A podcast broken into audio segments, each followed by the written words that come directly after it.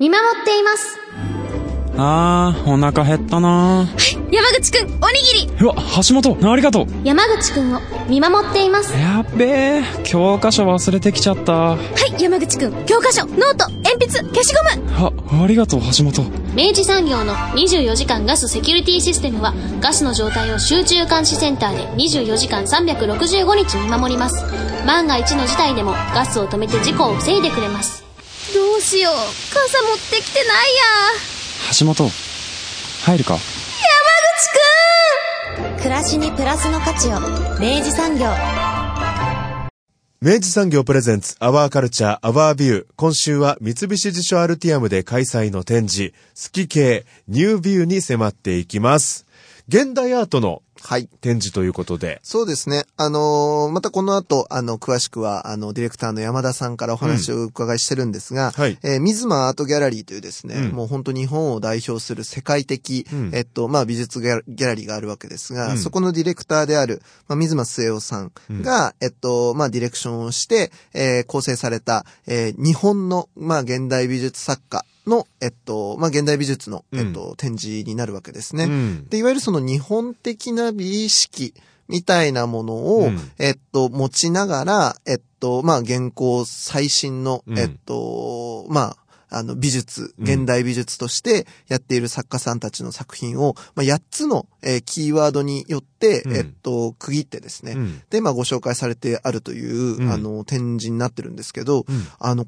めちゃくちゃ、あの、見れてよかったなっていう展示でございまして、本当にあの、なんて言うんでしょうね。見やすかった僕は。ね。うん。ですよね。だし、うん。あの、なんて言うんでしょう。あの、日本の、あの、今の美術のシーンみたいなもののうん、一つなんか、あの、ダイジェストというか、うん。あなるほど、今、世界の美術シーンの中での日本は、こういう風に見せれるよねっていう、う一つのあの、プレゼンテーションとしてすごく、あの、見応えのあるものだったので、はいぜひ、あの、皆さんにもご紹介したいということで、今回、はい番組で取り上げさせていただきます。あの、巡回展でして、でも福岡はですね、なんと2会場で開催されるということで、今この時間はもうあの、三菱地所アルティアムでのみの開催なんですが、2月26日から福岡三越9階三越ギャラリーでも、うん。もう要はいろんな作品が2つの会場で楽しめますので、はいえー合わせて楽しんでいただきたいんですが、まずはアルティアムの展示につきまして、ディレクターの山田さんに伺っております。前半をお聞きください。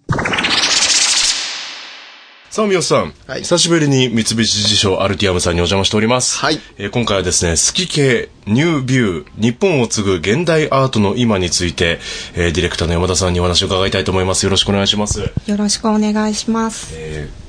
数に奇数の木に景色の景で好き系はい。って読むんですけど、はい。何ですか？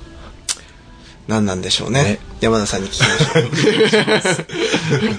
えっ、と、これはですね、今回の展覧会のキュレーターの水間末夫さんが作った言葉なんですけれど、まあ、まあ、すき家作りとか、すき物とか、そういった、あの、なんというか、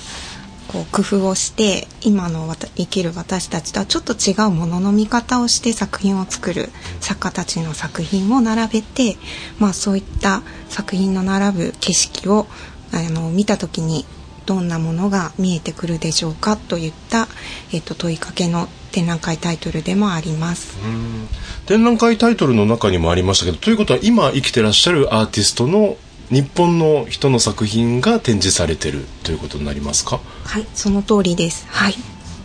で、えーこの捉え方といいますか、ねあのいろんなテーマによって、うん。ね分けられてるみたいなんですけど、はい。これがまた面白いなって。そうですね。うん。あの、まあ、その、このタイトルにもあるように、うん。いわゆるその日本のある種の伝統的なうん。美術館だったりとか、まあ、美術に紐づく哲学みたいなものがあって、で、それをまあ外来文化を受け入れてみたいなところで、現代美術の作家たちが今いて、うん。で、その人たちを、こう、なんて言うんでしょうね。ん。どう見せていくのかっていうところで、あの、これ、合計いくつなのかな ?8 つとかになるのかな？はい、8つですね。はい、8つの構成で、えっと、それぞれキーワードでですね、その、えっと、展示がブロックになっていて、うん。作家さんが、まあ、その言葉に紐づいて配置をされてあるような感じなんですけど、うん。これがすごい面キー白いな。ワードがね、うん。面白いですよね、ちょっと紹介しますとはい。怪し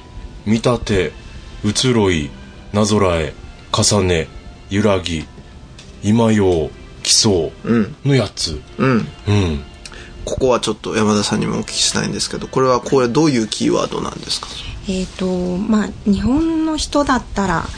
なんとなくはわかるっていう感じの、まあ、日本のこう美意識やものの見方っていうものが、まあ、あの単語としてピックアップされている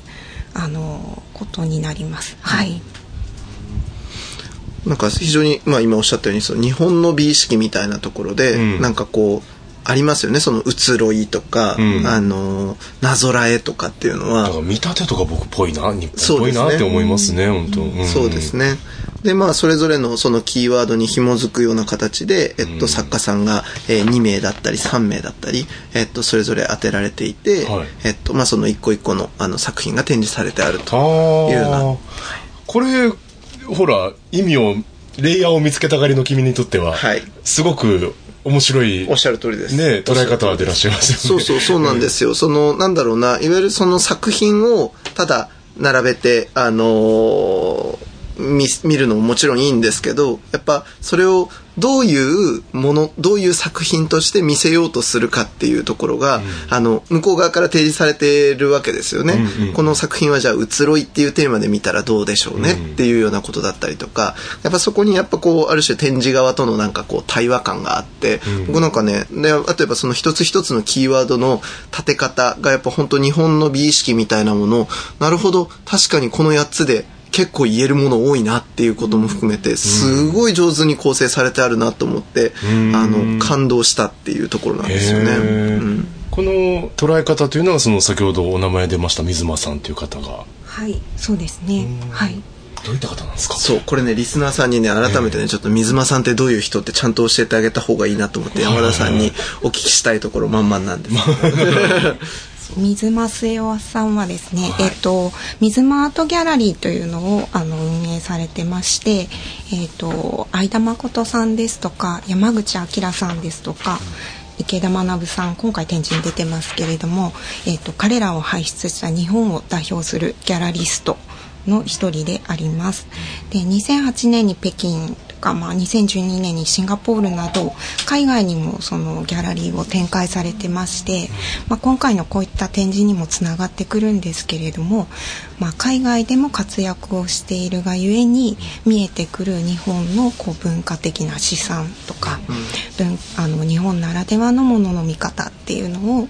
まあ、あの企画して幅広いあの皆さんに届けたいという思いがあられる方です。はい、あの、まさしく今おっしゃったように、あの、個人的にも、なんだろうな、その、いわゆるやっぱり日本の伝統的な美術の様式みたいなものを、うまく、やっぱり、あの、きちんと解釈して、うん。で、それを、えー自分の表現に取り込んだり、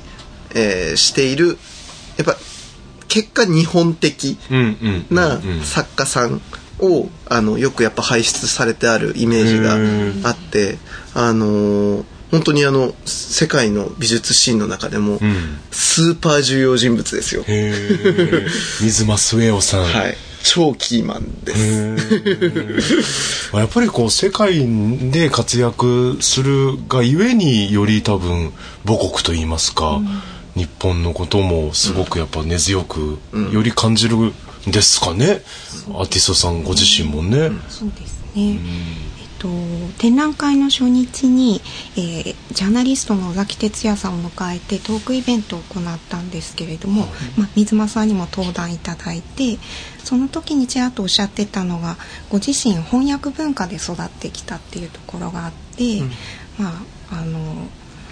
影響を受けたものがフランスの実存主義だったり、うん。マルクス主義だったりっていうところで、まあ、そうやって若い時を過ごしていて後々になってくるとだんだん日本のことを知らない自分っていうのに気づいて、まあ、古神道だったりお能だったりっていうものに興味が移っていったっていうお話をちょっとされてたんですよね。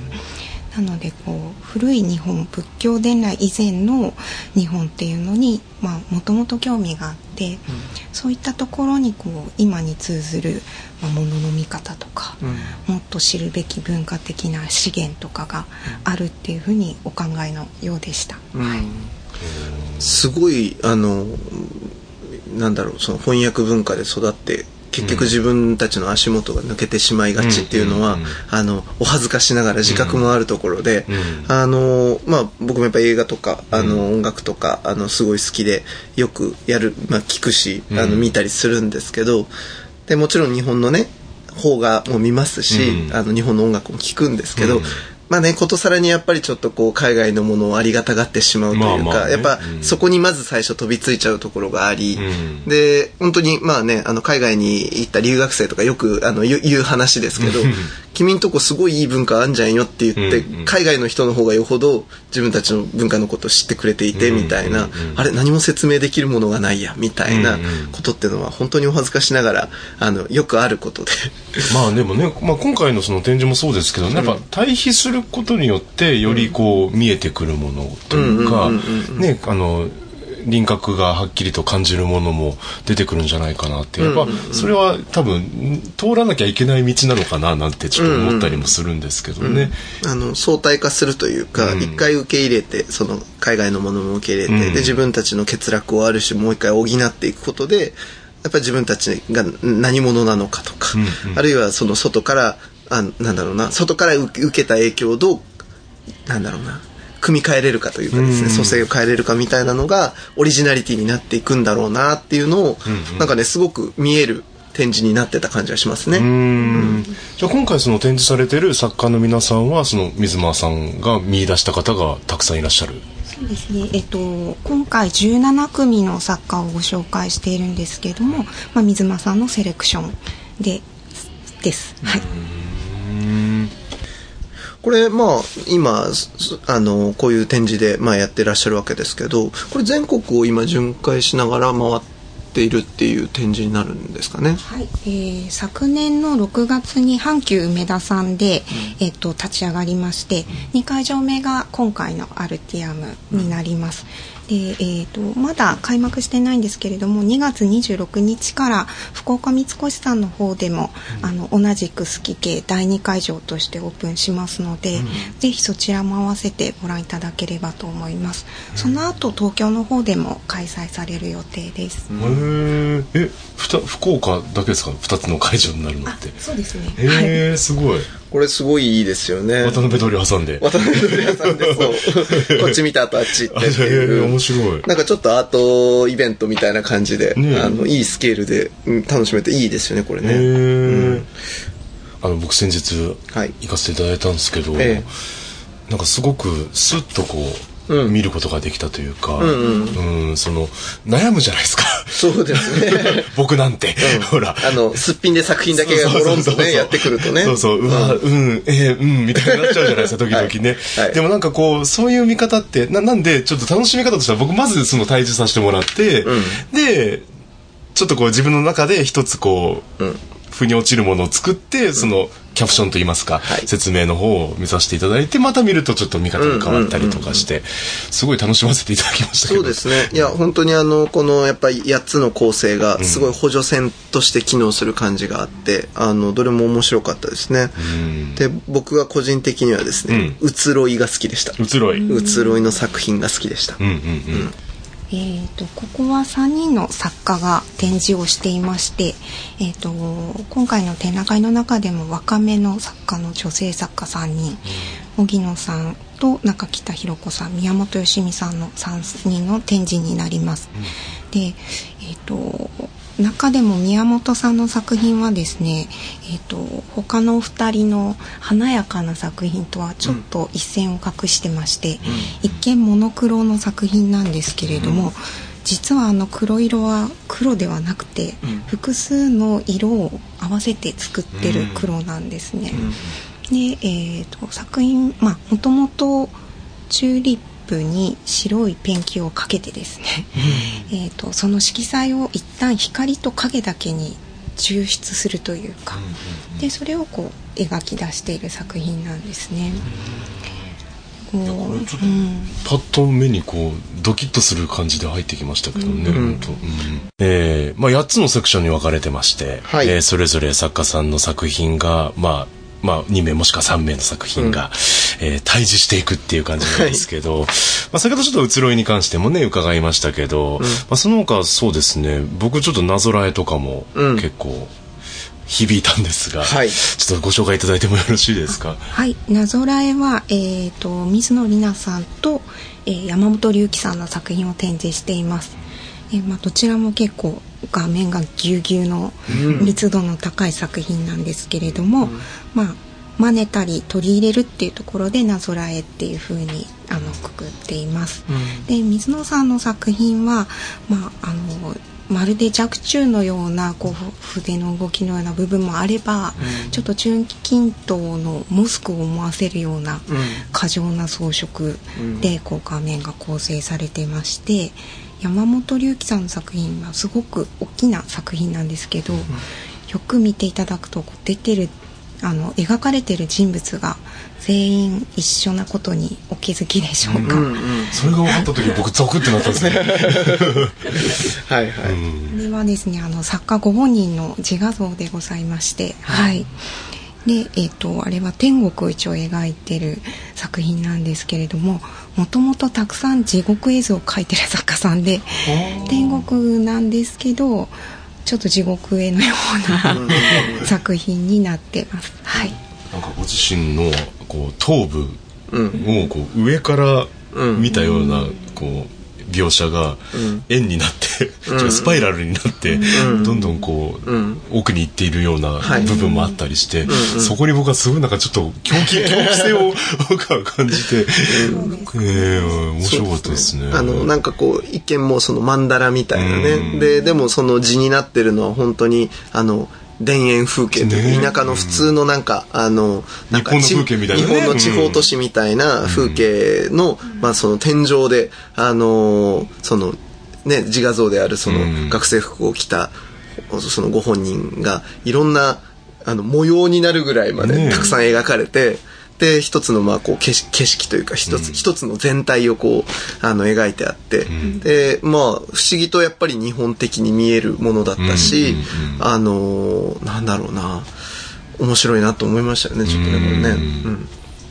大きいのもすごいインパクトありましたよね。そうですねあれだけの画面の大きさにあれだけの数の実画像を、まあ、曼荼羅のような緻密な構図で描くっていうのよほど何かこう固執するものが、あの表現として消化したいぐらい固執するものがあるのかなと思います。はい水野さんの方のね、あの、その本当中近東っぽい、あの、あの、手つきも含む、あの、なんかさりげなく織り込まれて、でも日本的な、あの、水水墨画というか筆の筆致があるような作品、なその、ば、なんだろうな、部分もあって、あの、本当にいろんなものを取り込みながら、ん。で、えー自分たちのものにしていく、あの、一つのなんかこう、美意識とかマナーみたいなものを、ここのブロックでは見れて結構面白かったですね。ちょっと僕、個人的にはそこで一回ざわざわしたんですね、心が。うん、あれはやっぱちょっとね、ざわつきますよね。足が絶対止まるというか。で、次が多分今用でしたっけ？になるのかな？えっともうちょっと先かな？ももうちょっと先か。うんなんかその、そこの今用のところで僕はちょっと、あの、癒されたというか。なるほどうん、落ち着いたんですよね。これ今用はどんな作家さんが？はい、えー今用は木村涼子さんと橋爪彩さんというお二人女性の作家さんのあの展示コーナーになりまして、まあ、どちらもイケメンと、まあ、美女が描かれている、目に楽しい、あのコーナーになります。で木村さんの作品の方は日本画のフォーマットを使って現代風の、まあ、少女漫画に出てくるような美しい男性が描かれていまして、橋爪さんの方はあのそうですね西洋絵画の有名な作品をフォーマットにして、まあ、現代の女性が描かれてアップデートされているっていうところにあります。まあ、い今用そのものが今風に塗り替えるというかそういった意味もありますので、まあ、古典絵画の現代アップデートっていうようなコーナーになります。僕この橋爪さんですかね。あの大きいあの女性の絵が描かれていたやつは相当インパクトを受けました。うん、あのまあ展示としてもあのちょって抜けがいいところにポンとやっぱあってすごくあの目線が行くのもあるんですけど、うん大きいしね。そうそうそうそう、なんて言うんでしょうね。あのーまあキャプションの中にもあって本当その通りだなと思ったんですけどやっぱなんか一つの何かドラマが始まるというか、うんうんあのー一つのなんかあのーんただならぬ場面が始まってしまうあるいはもうそれが進行しているよううんうんなうん。瞬間を捉えたようなですね、あの緊張感のあるすごいいいあの僕好きな絵でしたね。うん。確かにねなんかちょっとドキドキするよね。うん、ハッとさせられるものがあったし、あのなんかそのやっぱ今用っていうテーマをかぶせて、あのあの絵を見た時になんかもちろんその対象モチーフが今の女性であるっていうこともなんですけど、なんかいろんな意味であのこれを今用とあの置く意味みたいなものをやっぱこう作品と対話していくと、あの単純にこうなんだろうあの今っぽいでしょっていうこと以上の今用の意味のなんかこう対話があるなと思って楽しませていただきました。それはやっぱりこう西洋の画法みたいなものをしっかりとこう踏襲してるっていう部分にも現れてるんですかね。技術的にはすごくあの技術的にはというか技術的にもすごく、あの優秀な作家さんだと思うんですけれども、あの彼女「アフターイメージ」という「残像」というシリーズをずっと書いてまして、それがまあ一般の方でもよく見たことがあるような有名な西洋絵画のフォーマットをアップデートしているシリーズなんですけれども、ちょっとご本人に確認したわけではないんですが、ドミニク・アングルというあのフランスの10 19世紀前半の新古典主義の,、あの作家の書いた「泉」っていう作品に出てくる水,、あの水亀水壺が、彼女が書いてる作品と同じなので、おそらくそういったものも意識してるのかなと思いました。またあのマルセル・デュシャンの「便器」の作品ご存知ですか、はいはいはい。あれのタイトルも「泉」っていうんですよね。ね。もしかしたらそういったところも意識してるのかもしれないです、はいろんな文脈をこう持ってきて、ん。で自分なりにこう再構成して展示するみたいなのは、あのすごいそれこそ本当に今っぽい、そうね。うん。うん。あの文脈のゲームというか、だしそれは現代アートでもあるなっていうところで、あのあそこは結構ね胸躍る、うん。いいいい場面でしたね。だから逆にそのあんまり知らない人からするとなんかその昔の技法とかをこう取り入れるってすごい勇気がいることだなってちょっと思っちゃったりするんですよね。なんかそれマネやんって言われがちな気がして。うんただ単に手法だけを拝そう借。してきたみたいな。でもそうじゃないっていうのが分かったんですよ。これね。うんうんうん。すごく分かった。やっぱ本当にすごいレベルの高いあの、作家さんたちなんだなということをね、うん改めて感じるところでしたね。ねえ、あと僕はね、そのさ一番最後のとこかな、はい。基礎っていうテーマのところの、はい。池田さんの、もうすごい詳細なタコがね、すごいもう目を引かれて僕は、うんうんうん。感動したんですけど、はい。ちょっと、えー飛んで申し訳ないですけど、基礎をご紹介いただいていいですか、えーとまあ、基礎はそのとても細かく、えーあの書いてる部分が、まあ、チームラボさんと池田学さんには共通してると思うんですけれどもその過度にこう突き詰めた表現という意味で基礎というふうにくくられていると思います。ただあのよくその他校の作品もそうなんですけど、よく見ていただくと結構複数の時間というか複数の物語が、あのチームラボさんの方も池田さんの方も書かれてまして、そういった意味でも結構このコーナーはこう共通点が多いコーナーかなと思います。あのー僕、うん。一昨年かな？去年ぐらいに、マニエリスムというですねあの西洋美術のですね、うん。キーワードがあってですね、あのーまあうまく説明できるかわかんないですけど、僕なりの解釈で言うと、まあある表現のですねあをどんどん突き詰めていくと、過剰になっていくんですね、エクストリームな状態になっていってもう美しさに徹底的に追求するともう人間のパーツおかしくなるけどそこまで行ってしまうとか、あのもう極端なところまで行く。であのとかね、あの、いろんな文脈を引っ張ってくるとか、いろいろあるんですけど、とにかくその、マニエリズム。マニエリズムっていうのがあって、で、僕それすごいハマった時期があったんです。で、今なんか改めてその池田学さんとチームラボのことを競うっていう形で上から被せた時に、あ、これは俺の好きなマニエリズムっぽいぞってちょっと思ったっていう感じで、やっぱその池田さんも多分チームラボのあの、両者にやっぱ共通する異常なまでの緻密さ、あの、だし、ちょっとなんだろうな、狂気じみた、あの、探求みたいなものっていうのは、あの、やっぱそうやってこう一つの作品とか一つの表現をどんどんどんどんこう研ぎ澄まして、あの、これのコアになるものは何なんだっていうことを突き詰めていくと、ああなっていくんだろうなって思ったんですよね。うんうんうんだしそこにやっぱりこういろんな複数の時間だったりとか、複数のなんかこう多層多層な何かがこう込められていくっていうのを含めて、すごいなと。いやあのアルマジロとかさ すごいなと思って、ね。なんか。一個一個あの動物もたくさんあのね。展示されてましたけど、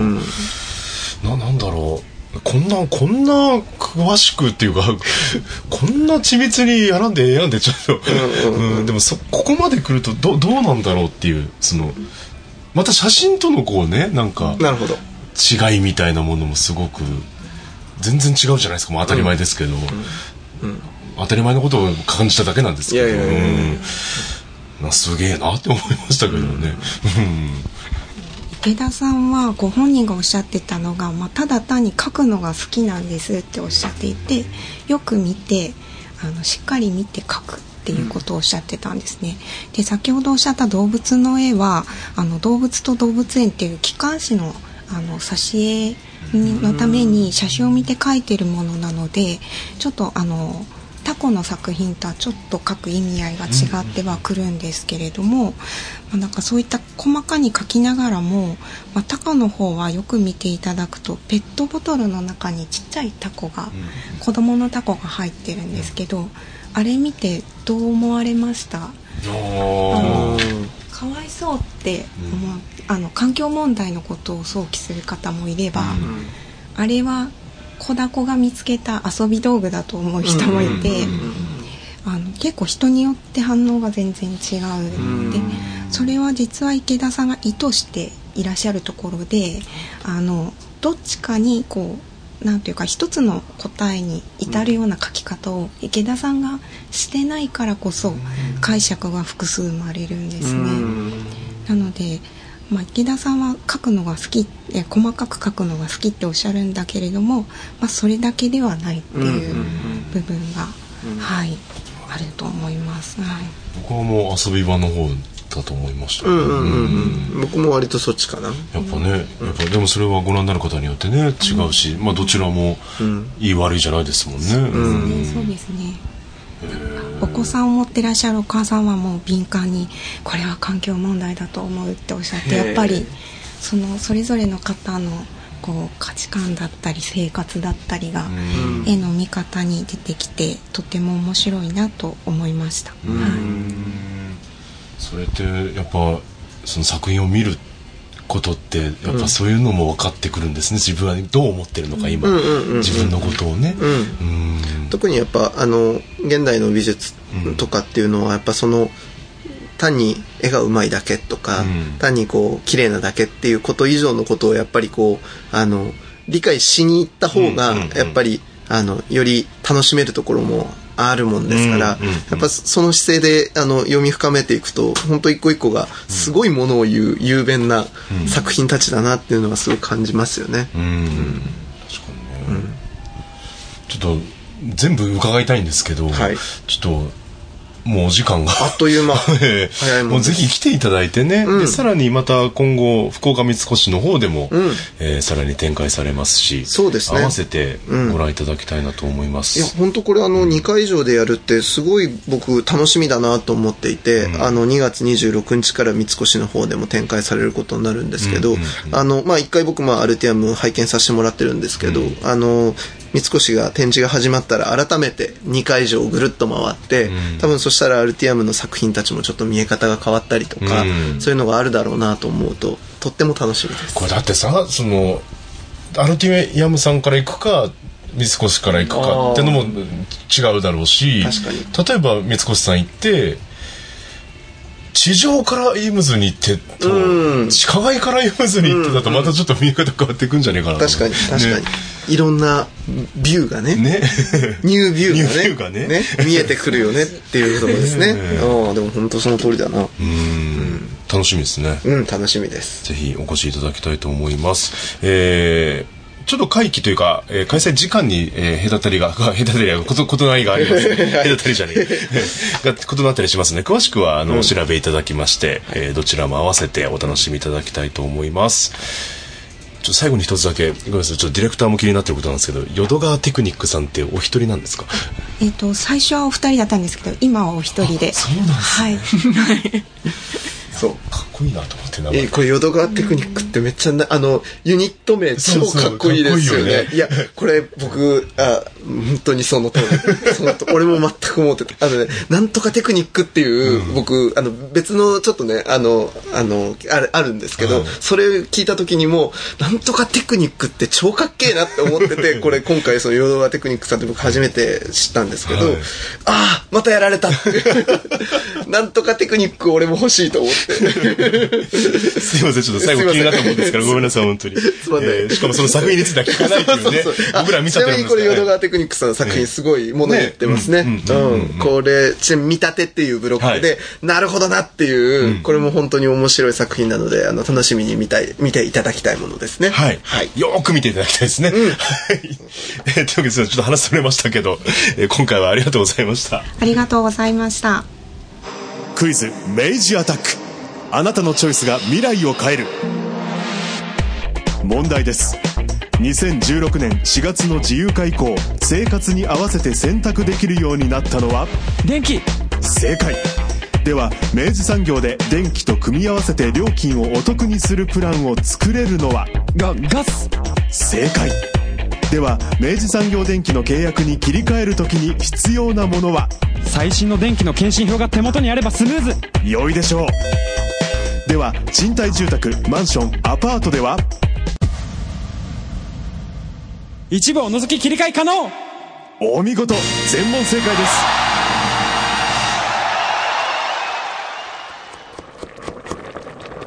おいお母さん。うちのガス明治産業だっけ？暮らしにプラスの価値を明治産業